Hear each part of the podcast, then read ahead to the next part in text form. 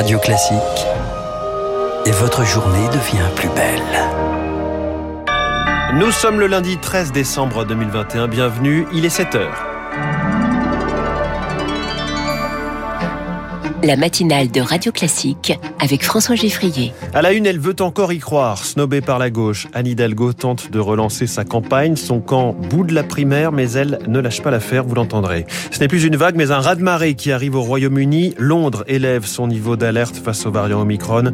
Objectif, vacciner tous les adultes d'ici la fin du mois. Et puis le face-à-face Emmanuel Macron-Victor Orban, le chef de l'État est en Hongrie. Dernière étape d'une tournée des capitales européennes. Après ce journal, 7h10, beaucoup de promesses électorale en ce moment, souvent coûteuse.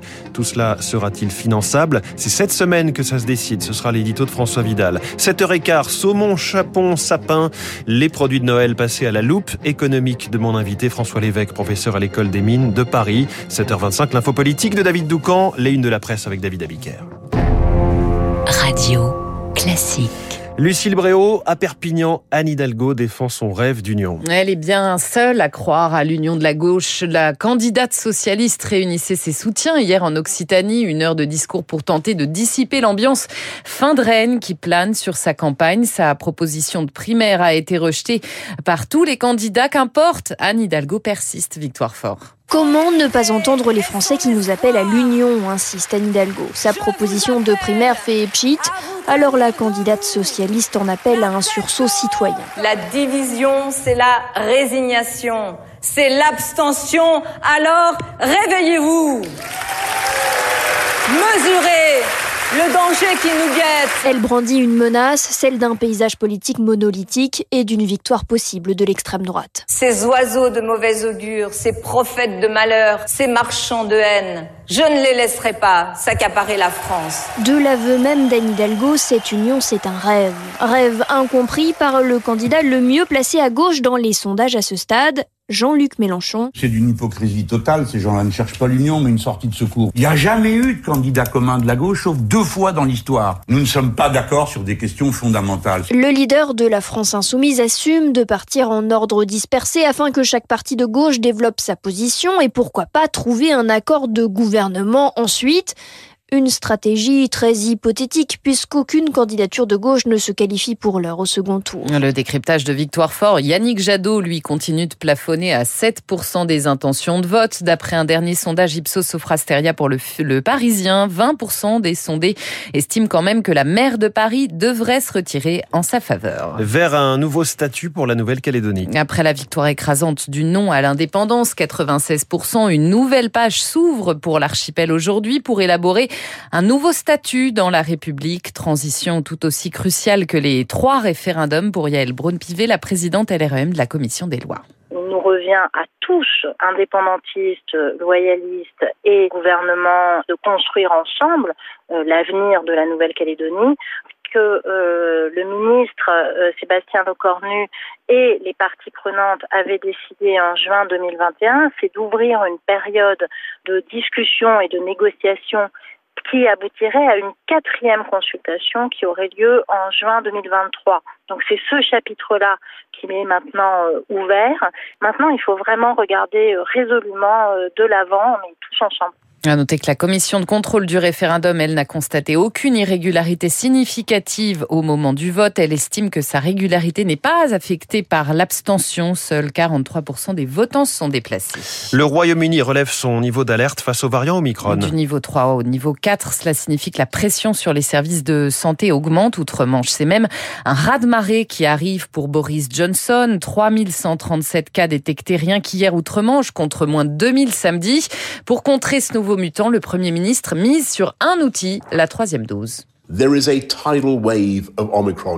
Un raz de marée Omicron est en train d'arriver. Et il est maintenant clair que deux doses de vaccin ne sont pas suffisantes pour nous protéger. Il y a 15 jours, j'ai dit que chaque adulte éligible pourrait recevoir une dose de rappel d'ici fin janvier. Ce soir, j'avance cet objectif d'un mois. Faites votre rappel maintenant. Voilà Boris Johnson très alarmiste hier soir. Pour ce faire, il annonce l'ouverture de nouveaux centres de vaccination. Le dépistage va également être étendu. Les cas contacts de personnes positives, même vaccinées, devront faire un test antigénique tous les jours pendant sept jours désormais. L'Autriche, de son côté, déconfine aujourd'hui les personnes vaccinées. Les commerces rouvrent ce matin après trois semaines de fermeture. Les non vaccinés, par contre, sont toujours priés de rester chez eux. C'est un coup de pouce bienvenu. Le chèque inflation de 100 euros sera versé à partir d'aujourd'hui aux étudiants boursiers en France. Les versements s'étaleront jusqu'à fin février. Au total, 3, 38 millions de Français vont le recevoir, salariés, indépendants, retraités, tous ceux qui perçoivent en fait moins de 2000 euros net mensuels, une aide défiscalisée. Il est 7h06 sur Radio Classique. Emmanuel Macron reçu par Viktor Orban en Hongrie. C'est le premier déplacement d'un chef d'État français dans le pays depuis 2007. Viktor Orban, tout à la fois adversaire politique et partenaire européen pour Emmanuel Macron. Le 1er janvier, vous le savez, la France prendra la présidence de l'Union européenne pour six mois. Dans ce contexte, Emmanuel Macron doit ouvrir le dialogue avec les eurosceptiques du groupe de Visegrad, Eric Koch.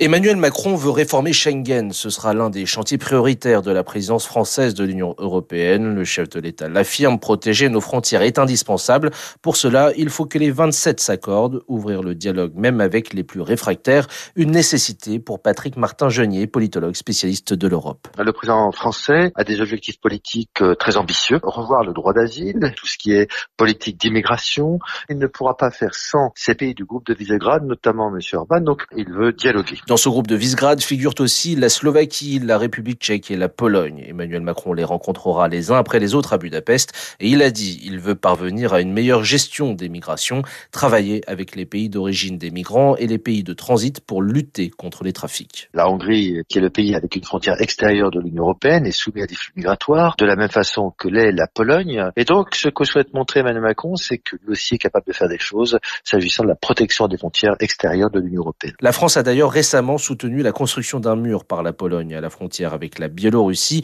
pour empêcher les milliers de migrants qui y sont amassés depuis cet été d'entrer sur le territoire polonais et de facto de pénétrer les frontières européennes. Eric Kioch et puis aux États-Unis, l'espoir de retrouver des survivants s'amenuise après les tornades monstres de ce week-end. Le bilan est déjà très lourd, mais toujours provisoire. 94 morts, des maisons aplaties à perte de vue, des enchevêtrements de gravats. Six États ont été littéralement ravagés sur des centaines de kilomètres. C'est le Kentucky qui paye le plus lourd tribut. Avec 80 morts, les agences fédérales de réponse aux catastrophes ont commencé à être déployées dans les zones dévastées.